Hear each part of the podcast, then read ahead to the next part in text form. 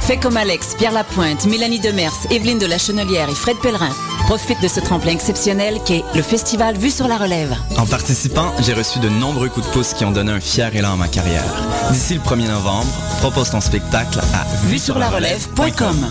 Présenté par l'Auto-Québec en collaboration avec Québecor, la 19e édition de Vue sur la Relève se tiendra à Montréal du 2 au 19 avril 2014.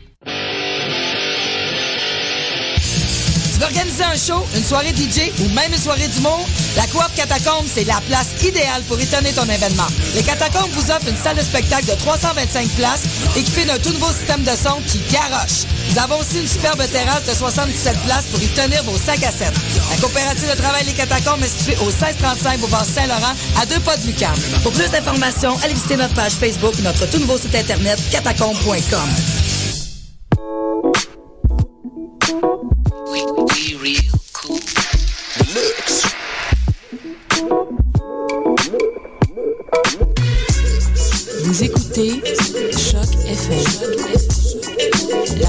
Well,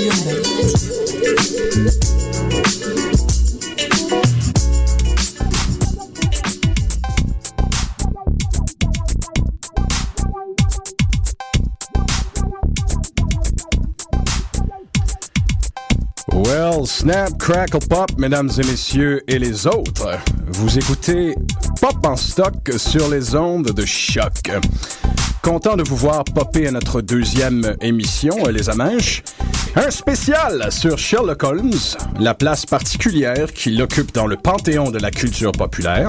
En compagnie de Sarah Grenier-Millette, on en parle cette semaine avec les multiples incarnations que le personnage aura eu à travers l'histoire. Euh, télé, cinéma, comique, pastiche, grande adaptation, mutation. The Game, is a foot. On remercie tout de suite le talent de Laurent Lafrenière avec ce gras jingle qu'elle nous a fait. Fat Beat Reine de France, le titre, Hip Hop en stock, bien sûr. On fait des liens. Euh, donc, Pop en stock, c'est l'extension de la revue numérique du même nom, dont on vous a parlé la semaine dernière, unique en son genre euh, dans la webosphère francophone. C'est un ouvroir de théorie culturelle, un espace de vulgarisation pour les études les plus pointues portant sur la pop dans tous les domaines de la fiction populaire qui existent. La télévision, le cinéma, euh, la bande dessinée, la cyberculture. Et ta sœur, elle se fait tondre. Vous êtes avec vos animateurs, euh, Francis Wallette, si vous reconnaissez ma voix, c'est que je suis avec celui que je vais vous présenter en cinq secondes, le co-animateur d'un autre podcast ici, le 7e Antiquaire, une émission de cinéma aux proportions cosmiques, et nous fûmes jadis des co-animateurs à l'émission Les Mystérieux Étonnants. Je vous présente Jean-Michel Bertium, co-animateur pour cette émission. Jean-Michel est sous. Merci. Euh, et c'est comme ça qu'on aime, on, qu'on aime se faire introduire. Oui, j'aimerais, euh, malgré que je n'ai pas été obligé d'aucune manière, dire que la Cinémathèque québécoise est un excellent endroit où aller se fraiser. C'est bien sûr le Euh. Ouais. j'ai, je suis probablement la personne qui a fait la radio à choc dans le plus... La plus grande quantité d'émissions qui ont existé ici, effectivement. Non, non, je veux dire dans les états les plus pluriformes possibles. euh, Et, et aujourd'hui, je suis content de pouvoir rajouter une petite coche sur le Sous, côté. Sous, Oui. malade, sans voix, Oui. juste après l'accouchement et Oui. post-orgasmique. Oui, Je et- le confirme. euh, euh, euh, j'ai fait champignon et j'ai aussi fait marijuana. C'est presque un jeu vidéo ton affaire. Oui, et j'aimerais proposer une espèce de, de petite une guimbade dans The Field of Poppies aujourd'hui. The Field of Poppies. The Field of Poppies, Mhm. qui est comme un double sens parce qu'on fait de la pop et The Field of Poppies est aussi utilisé pour faire de la cocaïne. Vous Donc, l'avez compris, celle-là, les popeux? Ben, c'est un peu ce que je fais. Donc, merci beaucoup, Francis. C'est toujours un plaisir d'être, euh, d'être, de graviter autour de ta constellation et de tous les planètes qui existent en studio présentement. Mon Dieu, que vous avez de beau et que l'attraction gravitationnelle est forte. Effectivement, on a une batch de chroniqueurs assez euh, délicieux qu'on nous vous présentera à mesure euh, au rythme de l'émission. Mais on se lance tout de suite grâce à, grâce à la présence dont nous gracie euh, Sarah Grenier. Euh, je vous la présente très rapidement. Je ne la connais pas personnellement, mais elle a écrit un texte extrêmement pertinent sur euh, Pop en stock euh, qui s'appelle Délire du double manichéen. C'est une étude des rapports particuliers entre Jack l'Éventreur et Sherlock Holmes, ces deux noms qui ont marqué l'imaginaire du 19e siècle, euh, qui se sont rencontrés dans multiples fictions. Évidemment, ça fit. Euh, on voit très très bien où il y a quelque chose à faire avec ça. Mais euh, elle aborde la question d'une façon très pertinente à partir d'un texte que moi je n'ai pas lu, mais que je trouve qu'il est tout aussi pertinent que son propre texte. Bonjour Sarah, plaisir de t'avoir en studio. Ça va bien? Ça va fabuleusement bien. Parfait, ça. Et c'est un plaisir de, sauter directement dans euh, le- parce que c'est la prom- c'est une des fonctions de cette émission-là, c'est évidemment d'être un complément de ce que vous écrivez sur ce sur ce site web-là. Donc, euh, on se lance d'entrée de jeu. Parle-nous un peu de ton texte, les théories qu'il évoque, s'il te plaît. Oui, bon, ben, mon texte, techniquement, est justement basé, euh, c'est une analyse euh, de Élémentaire, mon cher Holmes, de René Réouvent. Et dans le fond, c'est un texte qui est assez complexe comme variation du thème holmésien parce que, bon, il reprend deux types de cas de récits apocryphes. Je, je, vais, je vais vous expliquer d'abord le récit apocryphe, ce que c'est, parce que les variations du personnage de Sherlock Holmes tournent autour de ces récits-là. C'est des récits qui ne font pas partie du canon de base, qui a été écrit par Conan Doyle avec ses nouvelles et ses romans. C'est d'autres auteurs ou même des scénaristes, dans le cas du cinéma ou de la télévision, qui vont écrire des récits, qui vont aller combler les vides ou les silences, euh, les, non-dits euh, des récits de base. Donc, euh, il y a plusieurs types de cas de ben, il y a plusieurs cas de euh, récits apocryphes. Euh, il y en a un justement qui est presque un sous-genre, c'est justement les récits de confrontation de Sherlock Holmes et de Jack l'Éventreur. Et de rencontres, hein. il en a eu. Et, de rencontres. Il en a eu même avec. Exactement. Il en a eu avec, avec, Tarzan, à ce que je sache. Oui, non, mais c'est ça. Les rencontres avec les personnages fictifs comme historiques, il y en a eu plein. C'est vraiment, euh, il, y a, plein de sortes. Ça, ça, se découpe en catégories presque. C'est vraiment comme, c'est très intéressant. Et bon, Jack l'Éventreur était contemporain de Conan Doyle. Et pourtant, euh, Conan Doyle n'a absolument jamais écrit à propos de Jack l'Éventreur. Ce qui fait que, euh, évidemment, ben, les auteurs se sont garochés sur l'idée et ont dit, ben, pourquoi pas en profiter, il y a quelque chose à faire là. Euh, donc, René Riouvant rentre dans cette optique-là des espèces de Holmes Ripper Case, mais il va aussi jouer avec un autre cas de récit apocryphe qui est les récits qui mettent en scène euh, les personnes réelles, entre guillemets, qui auraient inspiré les personnages de l'univers de Sherlock Holmes. Euh, dans le fond, euh, c'est principalement le docteur Joseph Bell, qui était professeur d'anatomie à l'école de médecine d'Édimbourg, qui a vraiment influencé ben, dans le fond, l'écriture de Conan Doyle avec son personnage Sherlock Holmes, tout, tout, tout, ce qui est déduction, observation, euh, chimie et compagnie et sciences. et bon, Réouvent va mettre en scène Bell et va faire de lui l'éventreur. Ce qui revient aussi à une tendance, évidemment, dans le sous-genre des rencontres Holmes-Jack l'éventreur, c'est que Sherlock et Jack ne seraient qu'une même personne. Euh, ça, d'ailleurs, euh, Michael Diblin l'avait fait avec euh, l'ultime défi de Sherlock Holmes, qui a aussi été qui a aussi été fait en roman graphique par la suite. donc, principalement, c'est ça. C'est, c'est, ça. Le roman de Réouvent joue avec ces, ces deux niveaux-là, et en plus, il va aller chercher quelque chose qui, est vraiment très fascinant. il va aller chercher un manuscrit qui serait inédit de Jekyll and Hyde, l'étrange cas de Dr. Jekyll et Mr. Hyde, ce qui fait qu'on se retrouve avec trois figures qui ont marqué l'imaginaire victorien. On a la littérature policière avec Sherlock Holmes, on a le fait divers avec Jack l'Éventreur et on a la littérature fantastique avec Jekyll and Hyde. Et les trois, finalement, représentent en quelque sorte euh, chacun des doubles. Jack l'Éventreur avec son identité qu'on ne sait pas. Puis on ne sait toujours pas c'est qui Jack l'Éventreur. Sherlock Holmes avec sa double personnalité, son côté amorphe, son côté très vif, avec euh, ben, tout ça. Et finalement, ben, Jekyll Hyde, qui est vraiment euh, le, comme le personnage du double le plus euh, évident, disons. Mais c'est ça. Donc, euh, ça va jouer avec tout ça. Ça appelle Alan Moore, qui est dans son League of Extraordinary Gentlemen, au détour d'une case, décide d'abolir la distance qu'il y a entre double assassinat sur la rue Morgue et qui propose que l'ancêtre de Sherlock Holmes, Auguste Dupin, enquête sur euh, des meurtres qui seraient produits, ben, évidemment les meurtres de double assassinat sur la rue Morgue, qui sont finalement perpétrés par nul autre que Jekyll et Mr. Hyde. Donc c'est plus un homme avec un singe qui font les meurtres, c'est la seule et unique, la même, la même personne finalement. Oui, ça, c'est des cas d'univers partagé qui sont, qui sont vraiment super intéressants à, à, à, analyser. Puis, c'est délicat à traiter aussi. Oui, mais c'est, c'est, c'est, c'est dans les textes les plus intéressants. C'est, c'est vraiment... Euh, c'est jouer avec de l'intertextualité, puis aller mélanger des personnages qui vont se croiser. League of Extra Gentlemen. Moi aussi, ça me fait ça. Je peux pas t'inquiéter. Euh, la Ligue des Gentlemen Extraordinaires, en français, euh, est, vraiment super intéressant par rapport à ça, parce que c'est vraiment, on, mélange plein de personnages. Ça fait d'ailleurs penser, le, bon, je divague un peu, mais à peine, euh, il y a un roman de Kim Newman, justement, Anno Dracula. Anno Dracula qui, qui fait la même chose, ben faut dire c'est un peu la même gang aussi. C'est, c'est, tu connais tout ce monde-là, mais ouais. C'est ce qu'on appelle, euh, ce que l'auteur Philippe Joseph Farmer avait appelé un whole Newton universe qui suggère que les personnages euh, d'une littérature à une époque donnée ont tous habité dans le même monde. il y a une très bonne chance qu'en quelque part, Tarzan ait déjà eu sa rencontre avec King Kong, par exemple. Ce genre de, de, de théorie-là, dont le, un des pinacles est... Ben, Anno Dracula de Kim Newman en est un, à mon avis. Mais euh, aussi, évidemment, League of Extraordinary Gentlemen, mm-hmm. les... Euh, pardonnez-moi, les six volumes. Six volumes, n'est-ce pas? Voilà. mais, mais tu vois, tu soulèves la question, ce que je trouve intéressant, c'est que une question moi, qui m'obsède avec Sherlock Holmes, c'est que euh, plusieurs auteurs de bande dessinée, plusieurs auteurs de bande dessinée franco-belges comme des auteurs de bande dessinée américaines, euh, aiment bien postuler l'idée que Sherlock Holmes est le premier super-héros qui existe, un des premiers super-héros qui existe, euh, moderne. Euh, cette idée-là que les capacités du personnage euh, sont hors du commun, ses capacités, de déduction, ses capacités mentales font de lui presque un mutant ou un individu à part des autres. Fait que il y a un plaisir assez assez puissant chez les auteurs d'aller le faire rencontrer d'autres personnages de la fiction. Il a euh, il a rencontré Batman, il a rencontré une quantité énorme de personnages, Sherlock Holmes, et c'est ce qui est fascinant avec League of Extraordinary Gentlemen. Les deux personnages principaux de la littérature victorienne, euh, Sherlock Holmes et Dracula, ne sont là que de nom.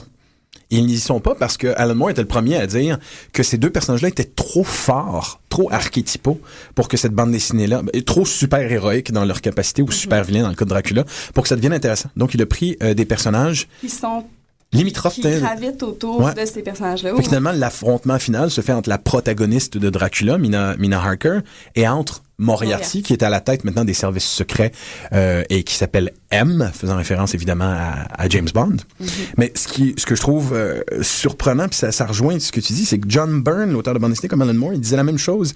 Il suggérait l'idée que Sherlock Holmes n'a jamais été aussi intéressant que lorsqu'il y avait un bon vilain puis un vilain qui est récurrent.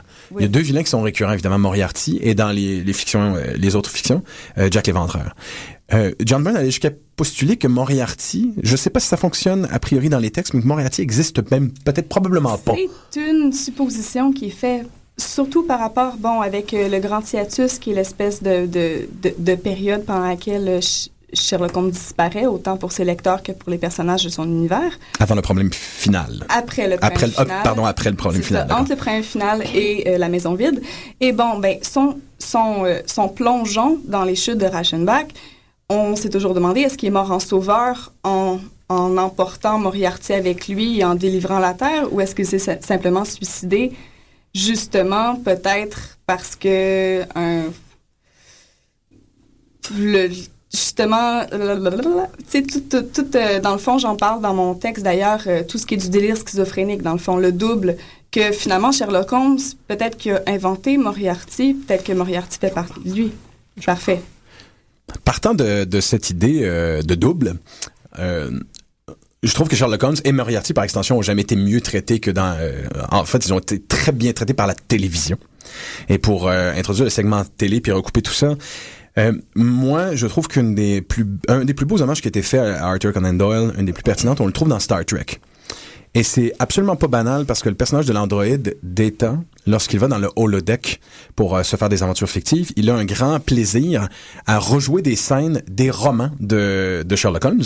Et un jour, la docteur Catherine Pulaski, donc dans la deuxième saison, lui dit le problème ici, c'est que tu joues des histoires écrites. Il faudrait que tu donnes un certain degré d'interaction à Moriarty pour que vos euh, joutes oratoires, pour que vos combats euh, soient plus intéressants. Donc, Data décide de donner une intelligence artificielle assez, assez, assez forte à l'improvisation à Moriarty et euh, finalement, Moriarty, et là, c'est là que ça devient intéressant. Moriarty finit par développer une conscience et se dire, ben, non seulement je suis une créature fictive, mais en plus, on m'a donné vie, ma gang de, je vais vous en faire chier. Ce qui me surprend avec ça, c'est que dès qu'on Moriarty prend la scène et qu'on le voit dans, euh, dans, dans Star Trek, on se rend compte que c'est un personnage qui est presque aussi fascinant que Sherlock Holmes, puis qu'on a de la sympathie pour ce vilain-là. En fait, qu'on l'admire tout autant qu'on admire Sherlock Holmes, et que finalement, il n'est peut-être rien d'autre que Sherlock Holmes lui-même. Oui, oui, c'est son double, assurément. C'est son double, assurément. Là. Et justement, pour parler de double, il y a eu euh, deux euh, interprétations, euh, deux, deux visions de Sherlock Holmes ces dernières, ben, ces dernières décennies, très fortes. Évidemment, celle de la BBC, avec Benedict Cumberbatch dans le rôle principal, et, celle, à mon avis, la plus belle adaptation en télévision, celle de Jeremy Brett, celle où Jeremy Brett joue le rôle principal. Et pour en parler, on oppose un, duo au sommet. Sabine Garcia et euh, Mathieu. Euh, je, je laisse Sabine commencer parce que ça me tente et je l'aime. Donc, Sab- Sabine, Oui. qu'est-ce que le, la BBC, qu'est-ce que la version de la BBC a réussi à inventer d'intéressant et qu'est-ce que ça nous offre de nouveau sur Sherlock Holmes, à part évidemment la, la recontextualisation historique? Bah, tout simplement, ça a développé euh, comme une immense passion pour toute une nouvelle génération. euh, parce que, comme, comme beaucoup de gens, tout le monde connaît Sherlock Holmes, mais finalement, il y a peu, de moins en moins de gens qui le lisaient. On a vu une poignée de films, mais on n'est pas beaucoup à en avoir vu énormément. Et euh, on, à peu près tous les gens qui ont regardé la série de la BBC sont devenus juste totalement monomaniaques de Sherlock Holmes. Et de Cumberbatch. Ouais, on va pas On parler va- de mes voilà, on va hormones pas tout de parler suite, des hormones, hein. Donc euh, voilà, on attend tous la saison 3 avec une impatience proche du délire. Mais aussi, cette, euh, cette série est devenue importante euh, à énormément de niveaux. Donc on va d'abord parler bah, du mythe de Sherlock Holmes en lui-même, euh, que vous allez, vous allez ajouter vos propres détails au fur et à mesure.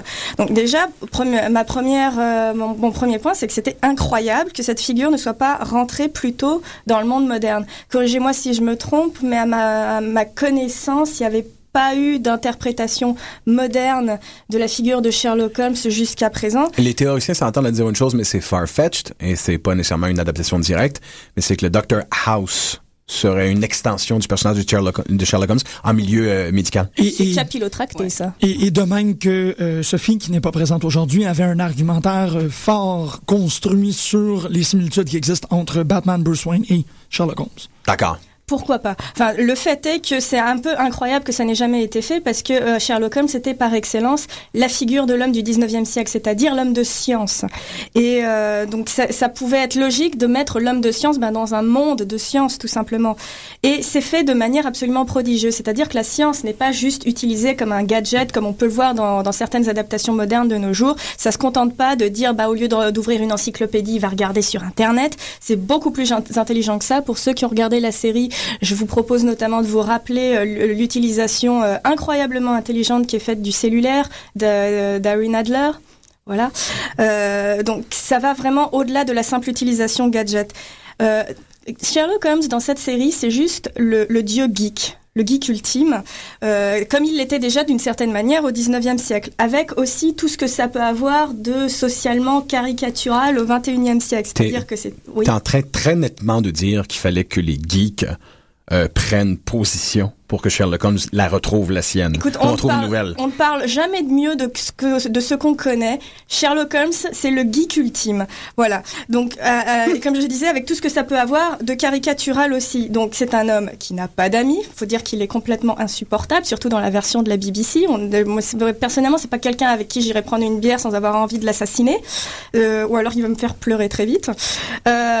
C'est quelqu'un qui passe sa journée enfermé devant un ordinateur ou devant son microscope. Il communique beaucoup plus avec son cellulaire euh, qu'avec des êtres humains. Il connaît tout un tas de trivia totalement improbables et hallucinantes, mais il sait pas quel est le nom du premier ministre britannique.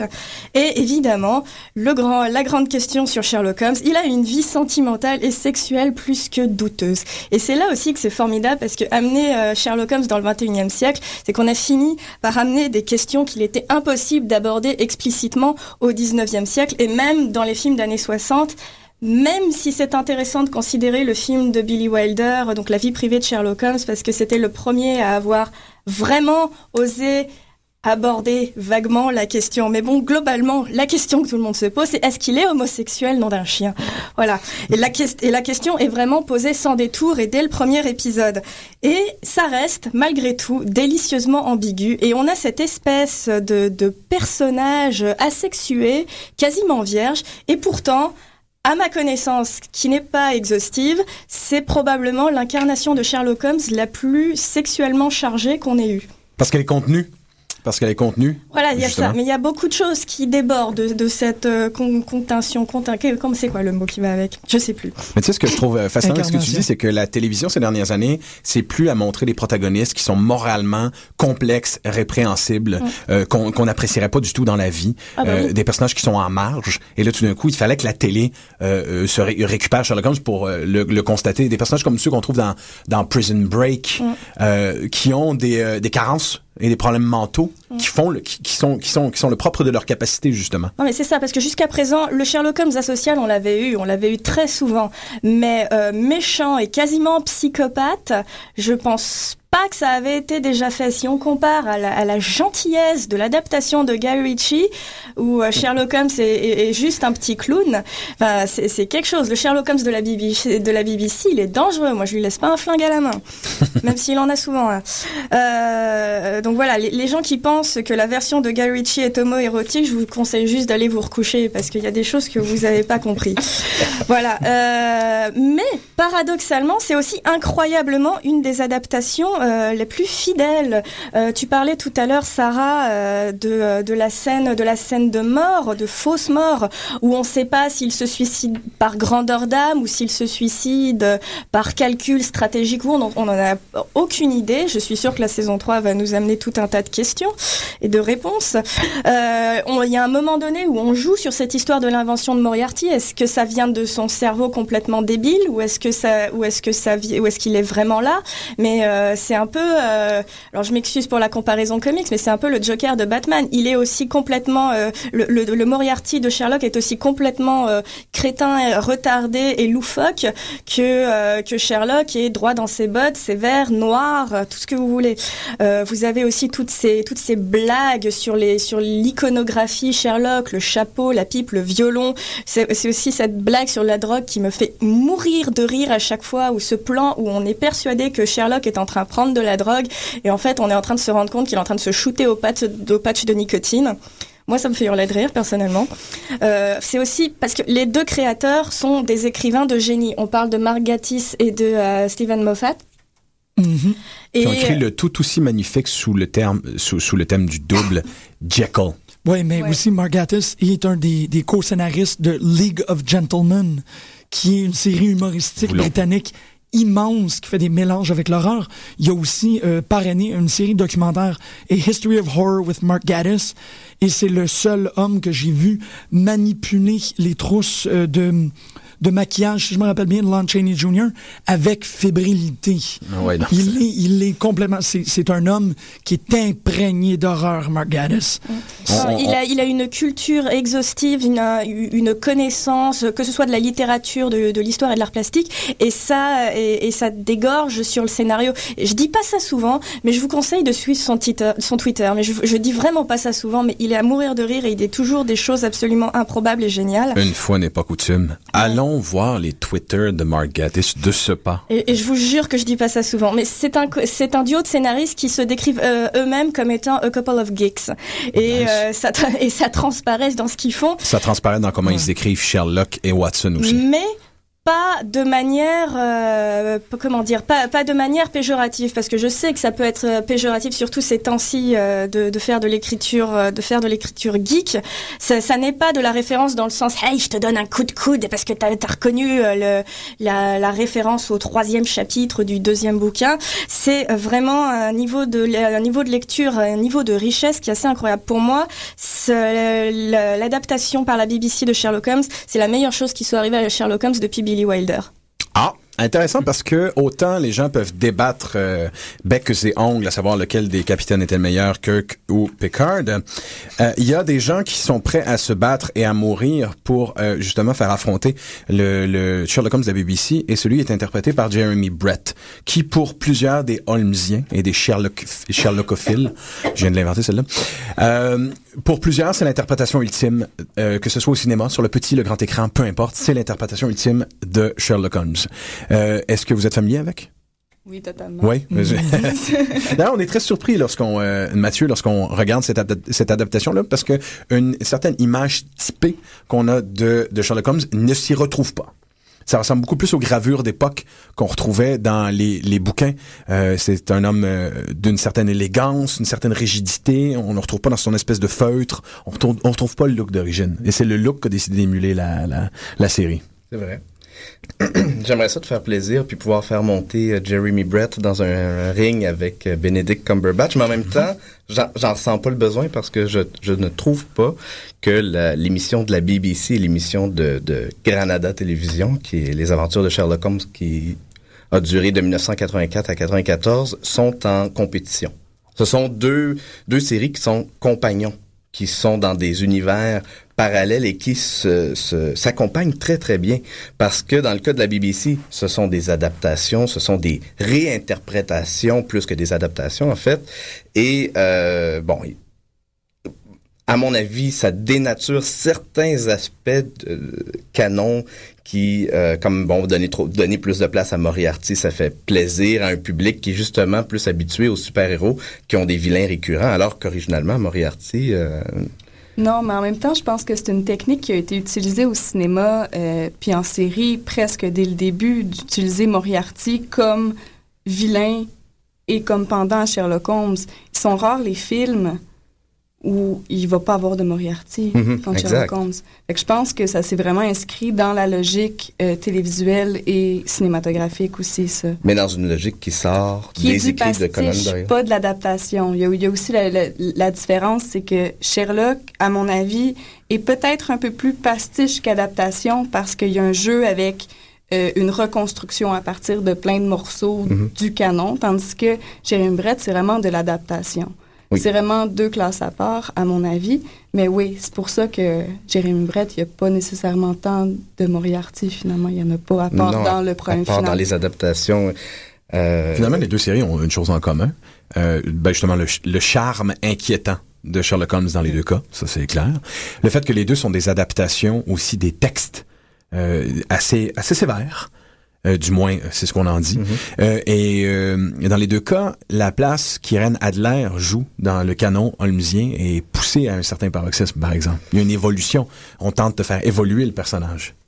Le personnage d'Irene Adler, euh, je, je trouve ça très intéressant parce que quand tu regardes A Scandal in Bohemia, euh, si on le regarde, je pas, je l'ai pas le relu récemment, j'ai revu l'émission de des aventures de Sherlock Holmes et c'était le premier épisode. Ce qui fait du sens parce que euh, au niveau de, de, de la publication, c'était la troisième publication. Il y a eu deux romans avant, mais c'était la première courte histoire. Puis Conan Doyle allait en écrire euh, une cinquantaine, je crois. 56, 57? Voilà.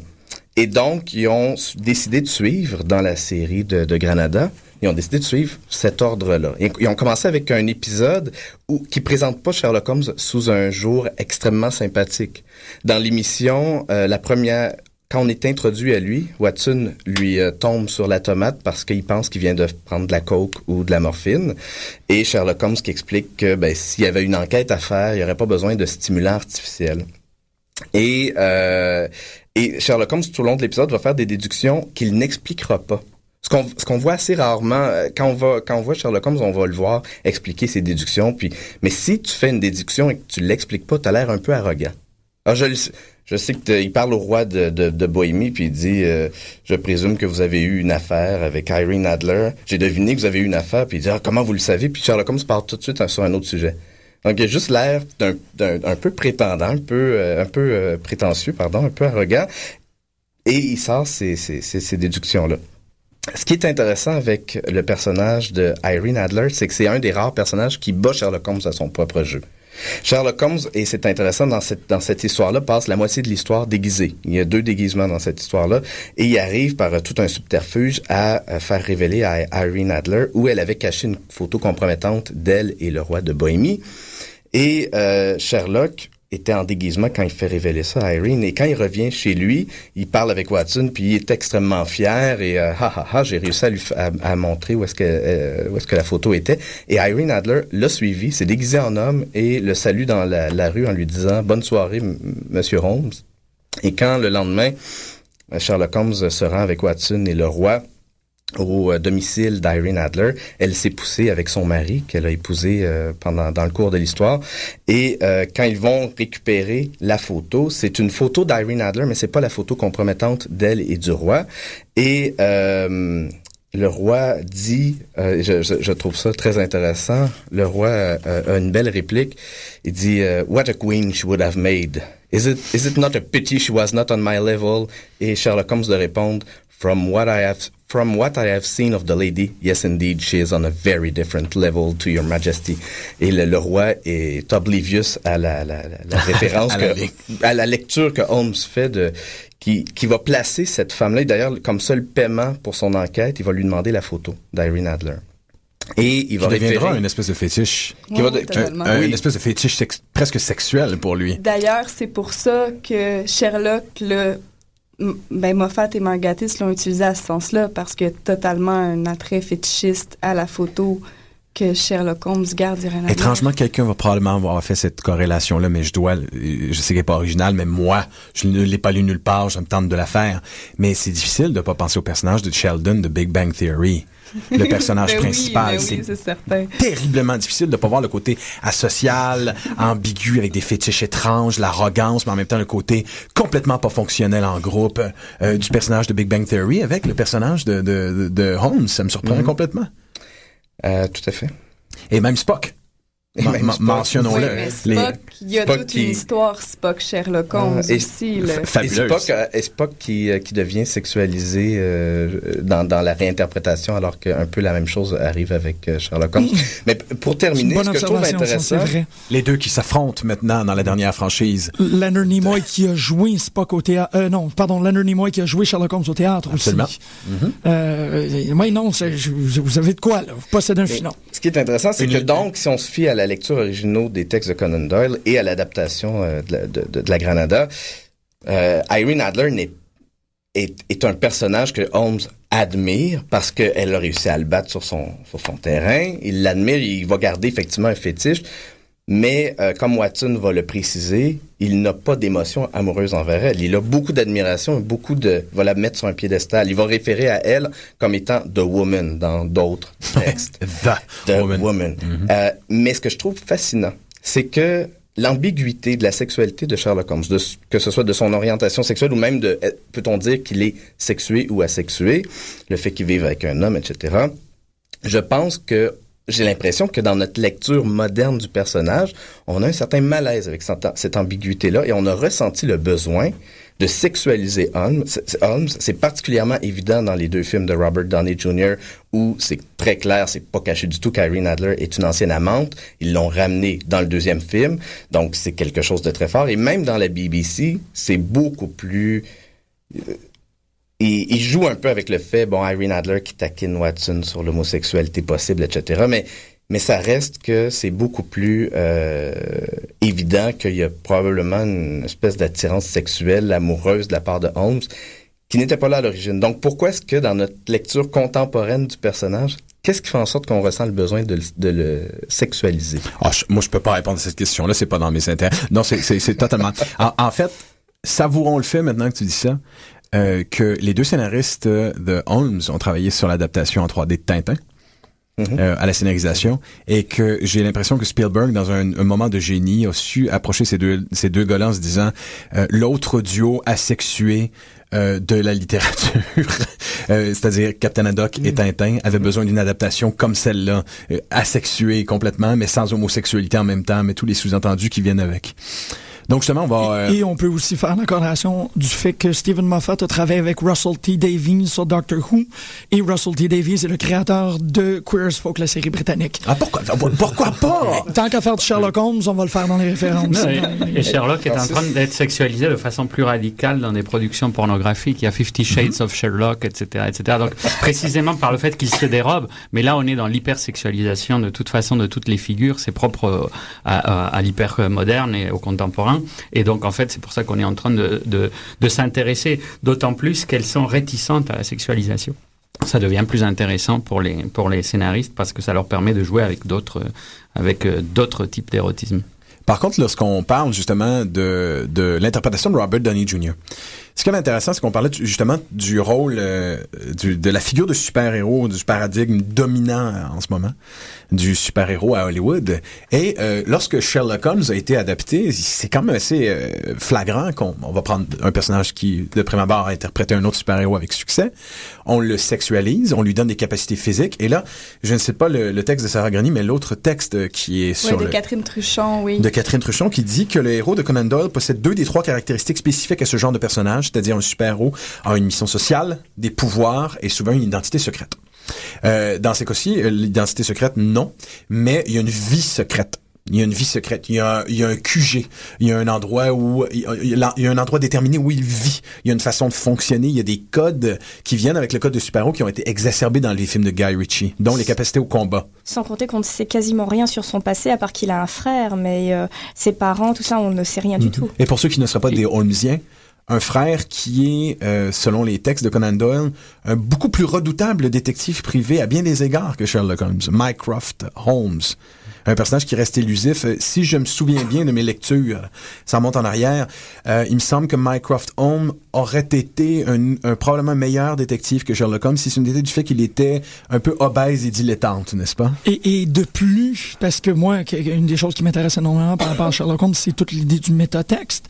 Euh, pour continuer dans qu'est-ce que Sarah disait par rapport à la série, et aussi Sabine, euh, inclusivement par rapport à la, série du BBC, Mycroft Holmes est joué par le co-scénariste. Donc la seule meilleure façon d'avoir un meilleur détective que Sherlock Holmes, c'est de littéralement écrire l'œuvre.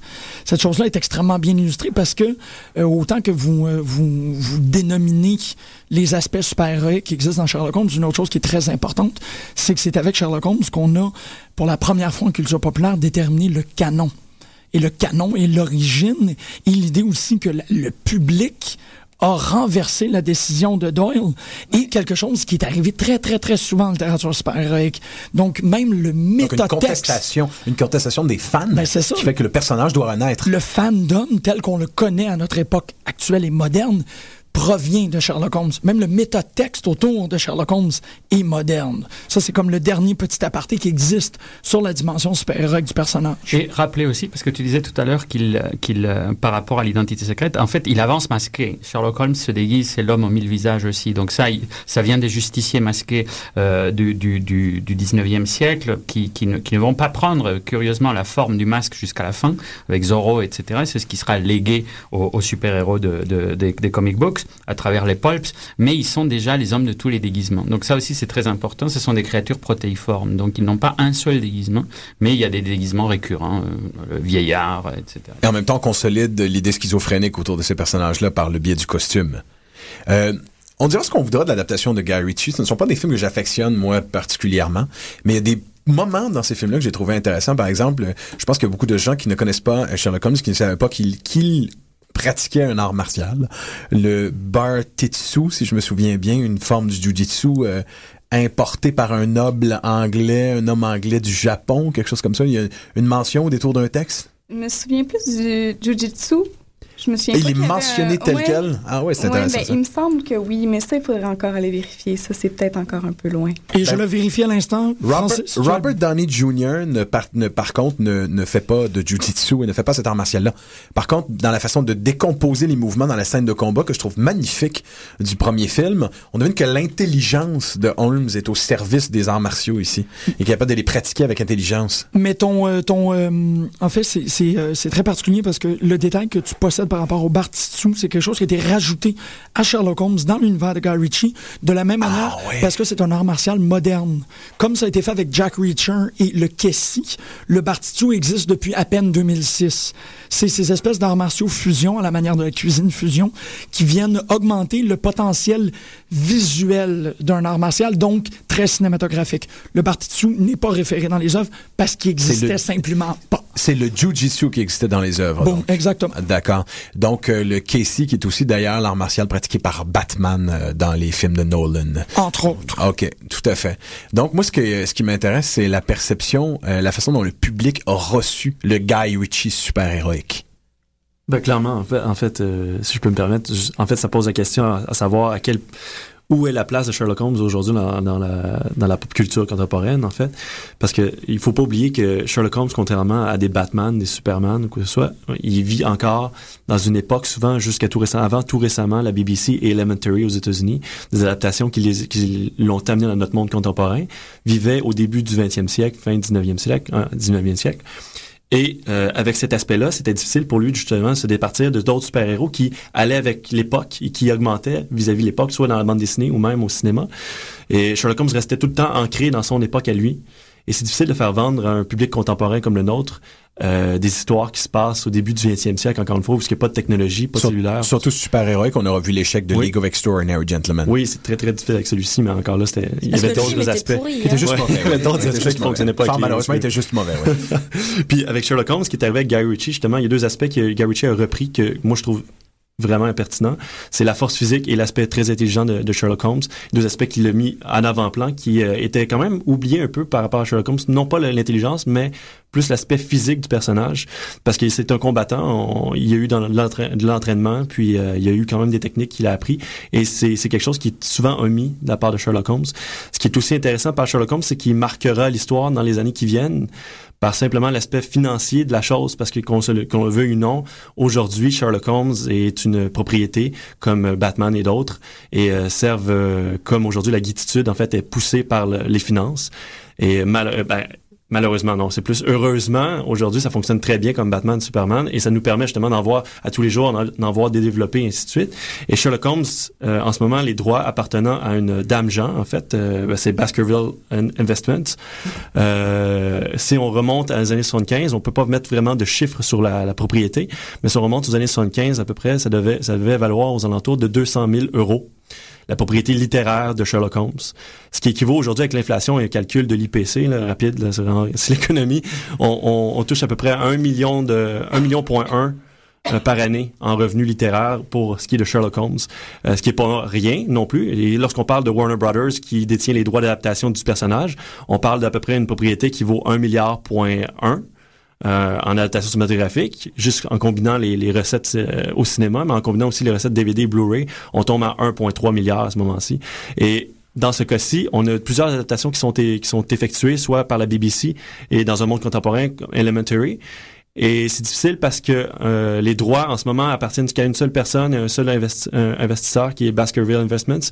Et euh, une personne se défend en ce moment d'utiliser Sherlock Holmes et d'en faire des adaptations autres sans utiliser nécessairement euh, son origine.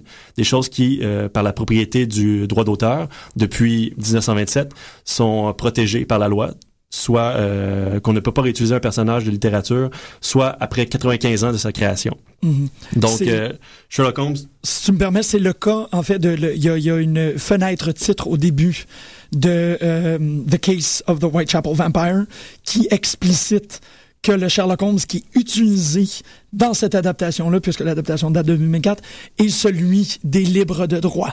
On le dit.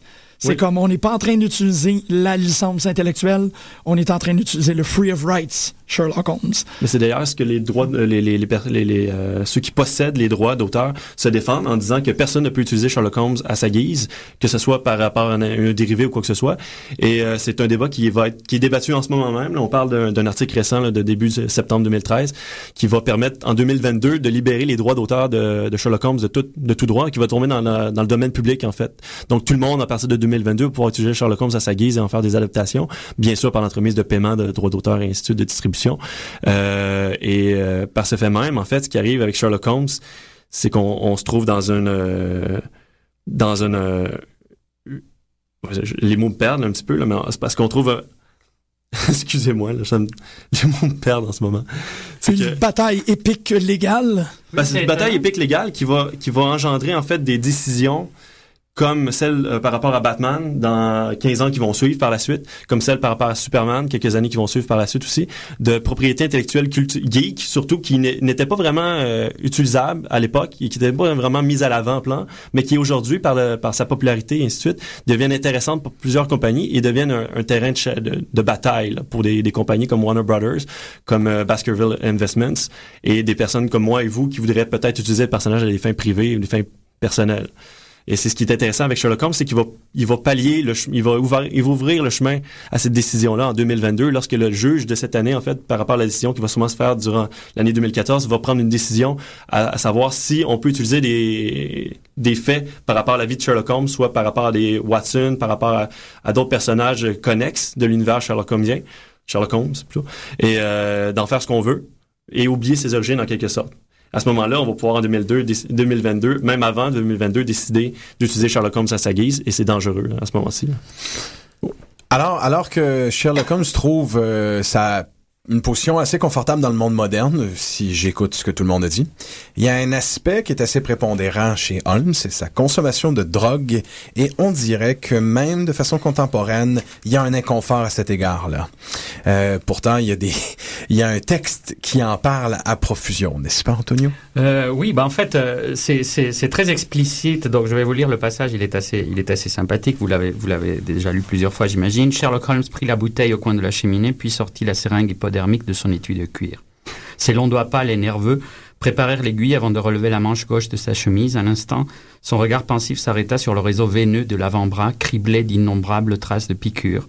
Puis il y enfonça l'aiguille avec précaution, injecta le liquide et se cala dans le fauteuil de velours en poussant un long soupir de satisfaction. N'est-ce pas? C'est une des présentations. Donc, Pour ceux qui voulaient savoir de quelle nature est la sexualité de Sherlock Holmes, voilà la réponse. Voilà, tout à fait. D'ailleurs, c'est très bon. C'est un vocabulaire de la jouissance solitaire qui le rapproche tout à fait de ce fantasme victorien, de cette, de ce démon victorien qui était euh, l'onanisme.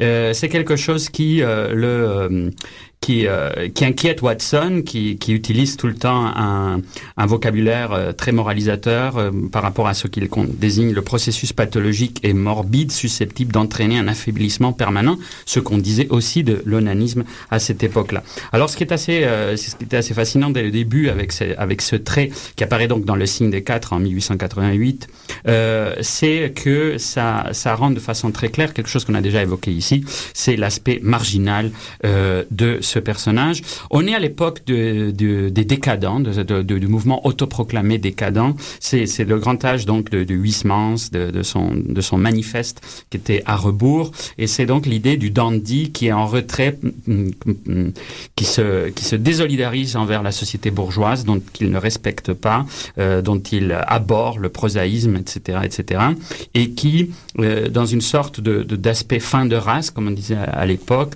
dans une sorte de retranchement aristocratique euh, trouve un héroïsme dans sa propre marginalité. Et euh, précisément, la consommation de drogue, qui à l'époque était légale, donc il faut pas non plus complètement capoter avec cet aspect-là. Le fait de s'injecter de la cocaïne ou de la morphine était quelque chose de totalement légal dans l'époque euh, victorienne. D'ailleurs, on considérait que l'un aidait à chasser les addictions de l'autre. Alors il y a toute une histoire assez assez curieuse de comment on, on fait l'héroïne pour pour essayer d'enlever les effets de la morphine, etc., etc. Enfin, on s'enfonce de plus en plus dans les addictions des des, des victoriens. Euh, mais il reste que c'est quand même un signe de la façon dont c'est présenté, notamment par cet aspect de jouissance de jouissance euh, autotélique et euh, en, retrait du, moi social, etc. Euh, ça va avec quelque chose qui est très clair chez Sherlock, c'est le côté que c'est un surhomme, mais c'est un surhomme de l'intelligence et de l'action qui en provient. c'est une machine à penser, c'est le, c'est le prototype de la machine à penser, et en cela il incarne une logique structurelle du genre. Il faut qu'il y ait une machine à penser qui soit tout le temps à l'avant de ce que le lecteur euh, peut percevoir, et donc d'où le décalage entre Watson qui ne comprend pas vraiment ce qui se passe et Sherlock qui est toujours en avance. C'est comme ça que le genre fonctionne. Et ce que je voulais évoquer, donc profitant de cette idée des variations autour de, autour de, autour de, du mythe de Sherlock Holmes, qu'est-ce qu'il est devenu, c'est comment dans un texte et un film tout à fait intéressant, euh, cet aspect-là prend le dessus. C'est donc The 7% Solution, la solution à 7%, donc le roman de Nicolas Mayer de 74, le film très savoureux de Herbert Ross de 76, qui, euh, pour beaucoup de pour beaucoup de critiques, dont le New York Times, constitue le véritable tournant vers la postmodernité du personnage de Sherlock Holmes. Donc quelque part, il serait l'ancêtre très direct des autres personnages qu'on a évoqués ici ou des autres euh, des autres versions. C'est un Sherlock Holmes problématisé, c'est un Sherlock Holmes euh, très euh, qui, qui, qui, a des failles et euh, notamment donc qui est totalement cocaïnomane. Alors l'idée de l'idée très très très intelligente et malicieuse de, de Meyer, c'est précisément de s'inscrire dans la tradition de euh, des réécritures et surtout des réinterprétations par les euh, par la Sherlockologie du canon euh, du canon holmésien. Et donc en fait ce qu'il imagine, c'est une solution pour le euh, pour expliquer le grand hiatus, donc euh, autour du grand hiatus. Il part, alors dans le roman, c'est le topos du manuscrit trouvé, qui est assez savoureux. C'est en fait, on a trouvé dans les papiers, quelqu'un aurait dactylographié dans l'asile où croupissait Watson son dernier texte, qui n'avait pas pu écrire parce qu'il voulait pas parler, euh, il voulait pas dévoiler certains aspects importants de ce qui s'était passé, et qui donc aurait inventé la mort de, euh, pour reprendre ce qu'on évoquait tout à l'heure. Donc c'était une des façons très malicieuses de désigner pourquoi finalement cette histoire de mort et résurrection ne marche pas. Eh bien pour Mayer, c'est parce qu'elle n'a jamais eu lieu. Ce qu'il y a eu, c'est que euh, Holmes a eu un moment de euh, d'addiction de, de, à la cocaïne absolument intense, dans laquelle il a eu une vraie euh, crise psychotique où il a euh, inventé la figure de Moriarty tout puissant. Donc l'idée, c'est que euh, Moriarty devient cette figure absolument absolument obsédante parce que parce que Sherlock est totalement pris par sous, l'influence de, de la drogue. Mais plus encore, ce qui est assez fascinant dans le texte, c'est que Mayer va faire rencontrer deux autres figures, non pas Jack l'éventreur cette fois-ci, mais Sigmund Freud. Et euh, en fait, c'est Watson qui, désespéré pour essayer de sortir son, son ami de, de, de, de sein, va consulter ces docteurs viennois obscurs à l'époque qui avaient eu une grande addiction lui aussi à la cocaïne et qui avaient écrit ce grand texte sur la cocaïne que l'on connaît. Et donc, il va emmener par toute une série d'aspects un peu rocambolesques, où il prend d'ailleurs la figure de Holmes, parce que c'est lui qui prend le devant dans cette, dans cette histoire. Il emmène Holmes voir Freud. Alors, le rapprochement lui avait été suggéré par une étude assez intéressante. Donc, on voit que c'est vraiment, c'est les ancêtres des geeks, comme tu disais, euh, Jim, avec l'idée que, que c'est le véritable fandom vient des des, des, des de la Sherlockologie.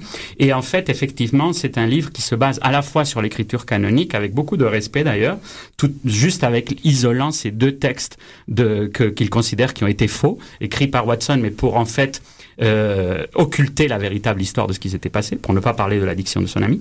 Et, euh, et en fait, donc, ce qu'il va lui, ce qu'il va lui, euh, euh ce qu'il va lui faire, c'est l'emmener donc euh, devant devant Freud. Le texte, le petit texte était un texte de David Musto qui s'appelait Sherlock et ou Sigmund Freud. Alors, le, côté doppelganger et le double devient très intéressant. Sherlock serait véritablement le double. L'inventeur de la de, la détection et du roman policier serait aussi euh, le, le, double de l'inventeur de la psychanalyse. Alors, ce qui est intéressant, c'est que Freud va le guérir. Il y a une scène très célèbre de Withdrawal de Monk où véritablement qui annonce Trainspotting d'ailleurs, et c'est pas un hasard, c'est dans les années 70, c'est le grand moment des drug movies. Évidemment, c'est ce qui rend Sherlock aussi beaucoup plus intéressant à toute une génération qui a consommé massivement des drogues. Et, euh, et donc il y a, cet aspect de la cure par rapport à l'addiction à la cocaïne, mais il y a aussi une autre cure qui se fait, qui est la cure proprement psychanalytique, où Freud réussit à psychanalyser Holmes et en fait il découvre qu'il y a un traumatisme fondateur comme selon la méthode de, de euh, freudienne. Alors euh, Meyer s'amuse à imaginer qu'en fait Freud est aussi influencé par Sherlock. On sait par ailleurs que Freud aimait les aventures de Sherlock Holmes et qu'il les a lues et qu'à plusieurs reprises, notamment dans l'affaire du Wolfman, de l'homme au loup, il fait, il fait le parallélisme entre la psychanalyse et la déduction euh, holmesienne. Et en fait, on découvre que euh, le, le, le, traumatisme oedipien de, de Sherlock, c'est que sa mère a trompé son père avec Moriarty euh, qui était son professeur de mathématiques, et que euh, un jour, le voyant, donc voyant sa, sa, femme au lit avec Moriarty, le père a tué sa mère et s'est suicidé. Donc évidemment, il y a un traumatisme absolu autour de cette histoire. Moriarty, qui est le mauvais père dans un sens euh, freudien, s'est substitué au père original et à la mère. Il est devenu le tuteur de Sherlock et de son frère. Et évidemment, il prend dans ce dans ce moment de crise absolue de, de Sherlock, il prend la figure de d'une Napoléon du crime que l'on lui euh, que l'on lui connaît. Alors le, le, roman et le film sont absolument savoureux par rapport à cette euh, intelligence de la de la reconstruction. Euh, la cure de Sherlock va aussi en, refaire un super héros très dans le goût des années 70. Il est très marqué par le prisonnier de, Zenda. D'ailleurs, il retrouve dans le roman dans le même wagon où va se déclencher toute la scène d'action finale. Il retrouve Rupert, le personnage central qui revient de, de, de son roman de, la, de, de Zenda, donc il y a véritablement un aspect métatextuel et métafictionnel qui annonce Alan Moore, etc., qui aime beaucoup d'ailleurs ce, ce roman et ce, et ce film. Et il y a un aspect très James Bond à ce, à ce, nouveau, à ce nouveau Sherlock, dont on a vu d'abord un aspect absolument coquet et, et, et, et, angoissé. Et alors, bon, il y a le côté de la régénération. C'est pour ça que d'ailleurs, il, euh, il évite le début de la Première Guerre mondiale. Et euh, donc il y a tout, tout, tout, ce, tout, ce monde à la fois euh, privé de la crise du héros et de la défense de l'Empire qui prennent une dimension tout à fait, euh, tout à fait différente. Et je finirai juste par une façon, à la fin en rappelant qu'à la fin du signe du 4, ce qui est aussi assez savoureux et qui est très proche de beaucoup de réflexions de Freud sur la, dans ce moment le plus lyrique d'exaltation de la cocaïne, il, Watson lui dit, à moi il échoue une épouse, que vous reste-t-il donc, s'il vous plaît? À moi, répéta Sherlock Holmes, mais il me reste la cocaïne, docteur. Et il allongea sa longue main blanche pour se servir. Magnifique. Et en, évoquant ce texte-là que moi je connaissais pas, euh, tu confirmes un lien de filiation euh, encore plus marqué entre euh, Sherlock Holmes et Batman, qui a eu droit à absolument toutes ces interprétations-là depuis. Il y a une histoire célèbre de Batman, Gotham by Gaslight. Gaslight où il va faire traiter évidemment ses démons par Sigmund Freud. Il y a une histoire où Batman doit se sevrer d'une dépendance à une espèce de super stéroïde selon les mêmes principes. Et les liens de filiation sont magnifiques. Et c'est bien pour ça qu'on va finir, on va trotter vers la fin de l'émission avec une, une toune tout en circonstance elle est peut-être drôle, mais concentrez-vous sur ce qui est dit dans, dans la tune. C'est particulier, mais je laisse le mot final à Jean-Michel. OK, mais honnêtement, est-ce que tu as deviné la pièce que j'avais que j'avais enclenchée? Ah, pas du tout. Moi, je pensais d'aller mettre la mienne. OK, j'espère que c'est la même. Si c'est la même, on va tomber sur quelque chose de pas mal exceptionnel. Ben, j'espère que ce sera le cas. Et on rappelle aux auditeurs que l'émission de la semaine prochaine traitera de Grand Theft Auto, oui, exactement. volet et du changement de paradigme que ça a opéré dans l'industrie du jeu vidéo. C'est quand même très important parce que la semaine dernière, on évoquait en quoi est-ce que Pop en Stock a été fondé comme une plateforme de réaction à la culture populaire. Nous serons alors la première euh, la, première initiative de traitement de ce méga Uber phénomène qui est le 1,3 milliard de dollars euh, qui est l'entreprise de Rockstar euh, GTA 5.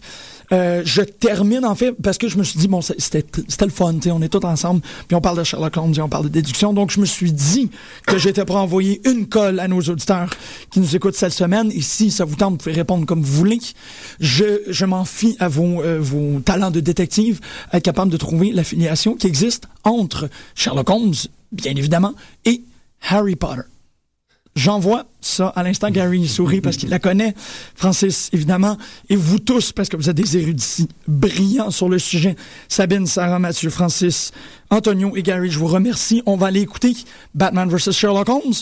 C'était ça, oui. On est tellement. C'était ça. Sur sick, motherfucker. Mesdames et messieurs, on vous apprécie énormément. Passez une très belle semaine.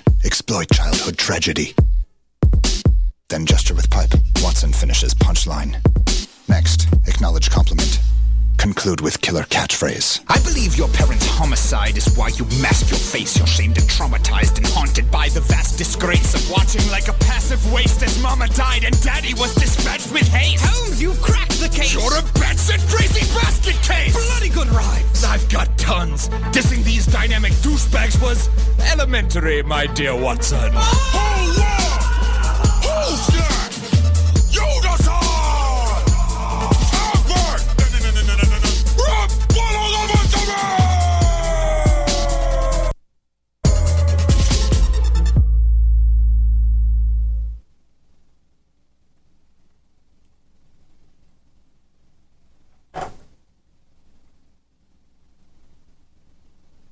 Ça ne fonctionne pas. Ça ne fonctionne pas. Est-ce... Si ça marche pas. Je sais pas. Il y a la... Vous il y a mangez la votre pub. steak rosé avec un bon rouge californien.